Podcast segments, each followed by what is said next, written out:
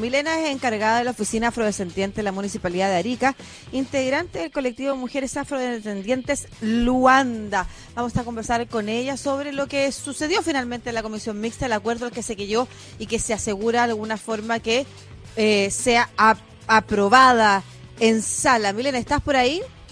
Sí, sí, aquí estoy, estoy escuchándolo. Hay un poquito de ruido ambiente porque ando eh, haciendo unas compras de unas pilas para el megáfono. Milene, sería eh, positivo que nos explicaras quizás un poco más cómo observaste todo el proceso de discusión en la Comisión Mixta para llegar a este resultado. Eh, bueno, lo, lo, observé con, mucha angustia, en algunos momentos con mucha esperanza. Esperanza y llegué a sentir tranquilidad. Pero eh, después ya de las últimas dos sesiones, la anterior y la última de ayer, fue terrible, o sea, fue horrible mm. poder observar eh, cómo eh, quienes tienen que hacer las leyes para el país no tienen idea de quienes habitamos el país. Mm. Milena, Eso podrías precisarlo, perdón, un poquito más, ¿por qué? Ya, porque mira, eh, claro, este grupo humano que nosotros elegimos a través del voto, como son los parlamentarios, ellos son los que tienen que encargarse de que el país funcione para la ciudadanía, ¿no? Para quienes habitamos este territorio chileno. Pero resulta que cuando tú le hablas de otros grupos humanos que habitan este territorio, que no son específicamente ellos y sus entornos o sus comunas en las cuales viven, eh, desconocen completamente la existencia. O sea, no, no, como ellos no conocen, como ellos no saben quiénes son estos otros, entonces para eh, no existen, para ellos no existen. No existimos, nosotros los afrodescendientes no existimos. Cada vez que yo escuchaba hablar a los parlamentarios, especialmente a los de Chile Vamos, a los del oficialismo, ellos siempre se referían al mundo afrodescendiente como, como inmigrantes. Ellos siempre nos miraron como inmigrantes. O sea, de una ignorancia tremenda. Yo creo que están pensando en la gente de Haití que ha llegado a, nuestro país. Y no, Fue lo que comentamos ayer precisamente. y no a, bueno, al pueblo afrodescendiente que llegó acá en la colonia como esclavos y que también apoyaron, por ejemplo, la independencia de Chile a través de batallones solamente conformados por personas de, de origen eh, afrodescendiente. Eh, afrodescendiente, sí. Entonces, cuando ellos hablan, yo escuchaba ayer a, a, Coloma, no al Coloma chico, sino al, al senador que, que Al Coloma grande. Al Coloma grande.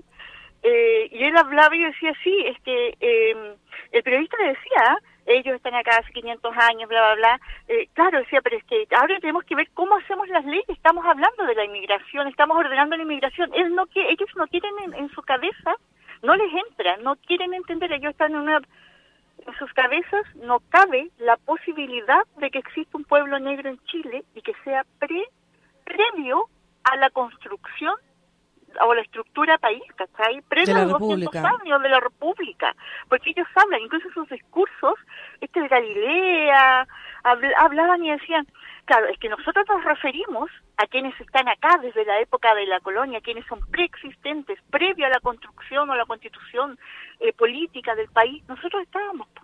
Sí, pues. Estábamos. Entonces, es horrible, o sea, yo yo entiendo o, no no no sé, no no lo entiendo en realidad, pero, pero pero puedo saber sus posturas políticas, pero que sean ignorantes en mm. relación a otros y que no quieran mirarlos eso ya es sí, eh, Milene, a mí me llama mucho la atención porque a nosotros, eh, desde que somos niños, nos enseña, por ejemplo, que Manuel de Sala, al declararse la independencia de Chile, se, se dicta la libertad de vientre, en donde todas las personas que nacían en este país podían ser libres, y eso implicaba claramente a, la, a los afrodescendientes que, había en nuestro país. Entonces, que haya una parte de Chile que los, que los invisibilice, que no los vea porque eh, no se ven personas tan negras en la calle, significa que también eh, puede haber un rasgo de racismo en el discurso de, muchos de los parlamentarios. O sea, es enorme, pues el racismo es tremendo. Aquí, aquí hay un tema de estructura racista, estructura racista en todos los niveles, y especialmente en nuestro Congreso. Y que eso es, doloroso, o sea, especialmente, tuviste todo lo que costó los escaños y al final tuvieron que ir dentro de los 155 y eso también habla de los racismo, o sea, porque eh, yo sé que, que no, no es muy popular lo, lo que he dicho y que voy a decir en relación a que nadie quería darle escaños a los indígenas ni a los afro, nadie, ni siquiera la oposición. la oposición se los quería dar por fuera, pero no por dentro que les pudiera quitar posibilidad a ellos de llevar candidatos de sus partidos. Los supernumerarios. Claro, que los querían Pero no tiene que ver con eso solamente, también tiene que ver con la distribución territorial, con que en Chile ya hay pocos representantes por la cantidad de personas por distrito, porque de hecho la idea de que fuera supernumerario es algo que planteó también los consejeros indígenas que trabajaron en los proyectos. Claro, pero consejeros indígenas de, de partido, consejeros indígenas miembros de los partidos. Ya, o sea, ¿a ti te gusta que estén dentro, dentro de los no, No, me gusta, no me gusta, pero a, los pueblos en realidad nos daba prácticamente lo mismo si era dentro o afuera. Mm. Lo importante era estar. Nos daba prácticamente lo mismo. O sea, toda esta disputa que hubo de que se fueran dentro o fuera todo este tiempo era una disputa de los partidos, no de los pueblos. Oye, eh, estamos con eh, Milene Molina, ella es del colectivo de mujeres afrodescendientes Luanda, ella vive en eh, Arica y Parinacota. Eh, Milene, bueno, a ver, ¿cuál sería el aporte, por ejemplo, de los afrodescendientes a esta convención constitucional? ¿Cuáles son las ideas que quieren traer e instalarla en nuestra constitución? Bueno, primero la existencia de un pueblo negro, un pueblo afrodescendiente en Chile. Eso es lo primero. Es lo primero y que nos ha costado 20 años de trabajo. Eh, de un trabajo organizado y que vemos que poco y nada ha avanzado porque seguimos casi en punto cero. Eh, primero es eso y después es, es apoyar todas las otras demandas sociales eh, que tengan que, que tienen que ver con la mayoría de quienes habitamos el territorio chileno. O sea, nosotros estamos de acuerdo con todo lo que tiene que ver con la defensa del territorio, con la protección de las aguas, de, de, un país sustentable, de un país eh, más ecológico, de que el, sistema neoliberal se tiene que hay que erradicarlo de base.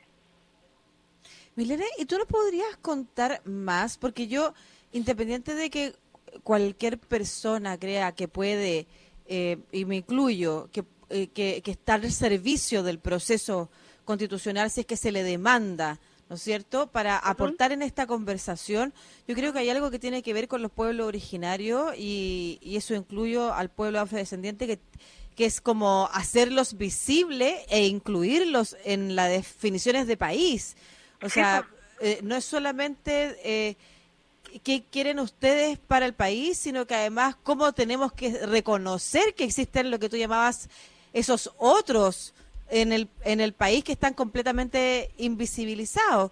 Eh, y en ese contexto, ¿tú nos podrías contar un poco más del pueblo afrodescendiente en, en los siguientes términos? Primero, que es un pueblo reconocido eh, por el Estado chileno y eso es importante decirlo.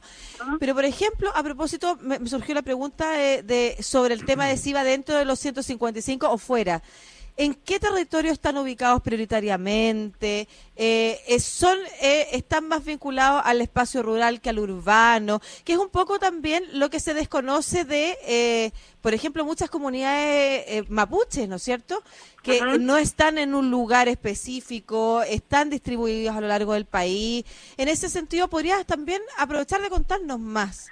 Mira, nosotros estamos el movimiento afrodescendiente, el movimiento político de reivindicación de derechos y de visibilización de nuestro pueblo, eh, parte en Arica, ¿ya? Parte en Arica, desde acá hemos eh, impulsado todo, pero actualmente hay eh, trabajos que se vienen haciendo hace ya como cuatro años, por ejemplo, en, en Coquimbo, el interior de Coquimbo, en el sector do Valle, donde ya hay eh, investigaciones las cuales demuestran la existencia también de afrodescendientes en la zona. O sea, nosotros fuimos en marzo, antes de que empezara todo el tema de la pandemia, a lanzar un libro allá y estuvimos con personas afrodescendientes de Coquimbo que si nosotros las mirábamos, nos encontramos, bastó mm. mirarnos y vernos que, que éramos eh, con rasgos, eh, pero tremendamente similares, o sea, que podríamos hasta pensar que éramos familia al, al, al observarnos. Entonces, hay respaldos científicos hoy día que demuestran la presencia afrodescendiente también en el sector de Coquimbo. Eh, la, la, academia ha empezado a investigar, ha mirado este tema. Nosotros tenemos una carta que, levanta ayer la academia, que la han firmado, pero una gran cantidad de investigadores y investigadoras, quienes eh, tienen el, tema afrodescendiente, lo están viendo en diferentes ciudades. Bueno, nosotros estamos en Arica, que estamos organizados, somos un 4,7% en la región de Arica y Parinacota y eso es en un estudio de población eh, afrodescendiente que lo hizo el INE, un estudio de un estudio de caracterización lo hizo el INE el año 2013. Los resultados se entregan al 2014, que fue el primer gobierno de Piñera, mm. financiado por el gobierno de Piñera, y dice, arroja un dato estadístico de un 4,7%, que si lo comparamos con el censo abreviado del 2017, somos 10.000 y algo, como 10.600 personas que se autodeterminan o autoidentifican como afrodescendientes acá en Arequipa y en el 4. Perfecto. Después de eso, lo que hay, como, como les digo, son estudios eh, que se están eh, eh, levantando, como es este de Afro Coquimbo, así se llama el estudio, no me acuerdo en este momento de la historiadora, pero se llama Afro Coquimbo y llevan varios años ahí ya investigando y, y tienen antecedentes y ya se han reunido con gente afrodescendiente que se están recién comenzando a identificar como tal porque mm. el tema de los racismo es tan fuerte y ha sido tan fuerte que nosotros mismos nos negamos. Dentro de nuestra familia, nuestros padres se negaban sus orígenes. A pesar de todos eh, los documentos, fotos, eh, eh, transmisión oral que había, negaban sus orígenes por el racismo. A nosotros nos decían que nos teníamos que casar con gente blanca, porque teníamos que tener hijos más claros para poder vivir más tranquilos. Todavía sí. Perdón. Ah, no, no, sí. Eh, ¿Nota que existe discriminación en la sociedad chilena hacia ustedes o están completamente integrados allá en la, sobre todo en la zona del norte? Existe, existe, existe. O sea, leer en, redes sociales gente que vive contigo y decir, bueno, ¿y, eh, y, para, y para qué quieren ellos eh, un escaño?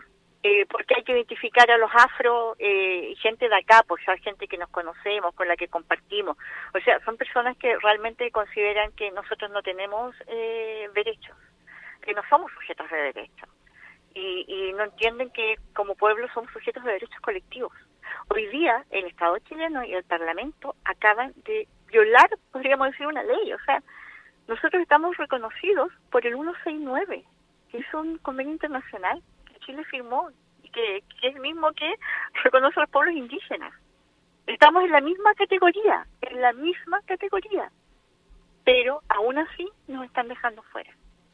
¿Qué te parece la decisión a la que eh, tuvo que adherirse finalmente el Congreso o la, Comisión Mixta para seguir avanzando en el proyecto de separar el, al pueblo afrodescendiente del resto de las comunidades indígenas en la votación. O sea que el proyecto en sala se va a votar los 17 escaños para pueblos indígenas por una parte y separado. Y que lo van a aprobar, y que lo van a aprobar porque ya lo tienen acordado. Eso fue la negociación.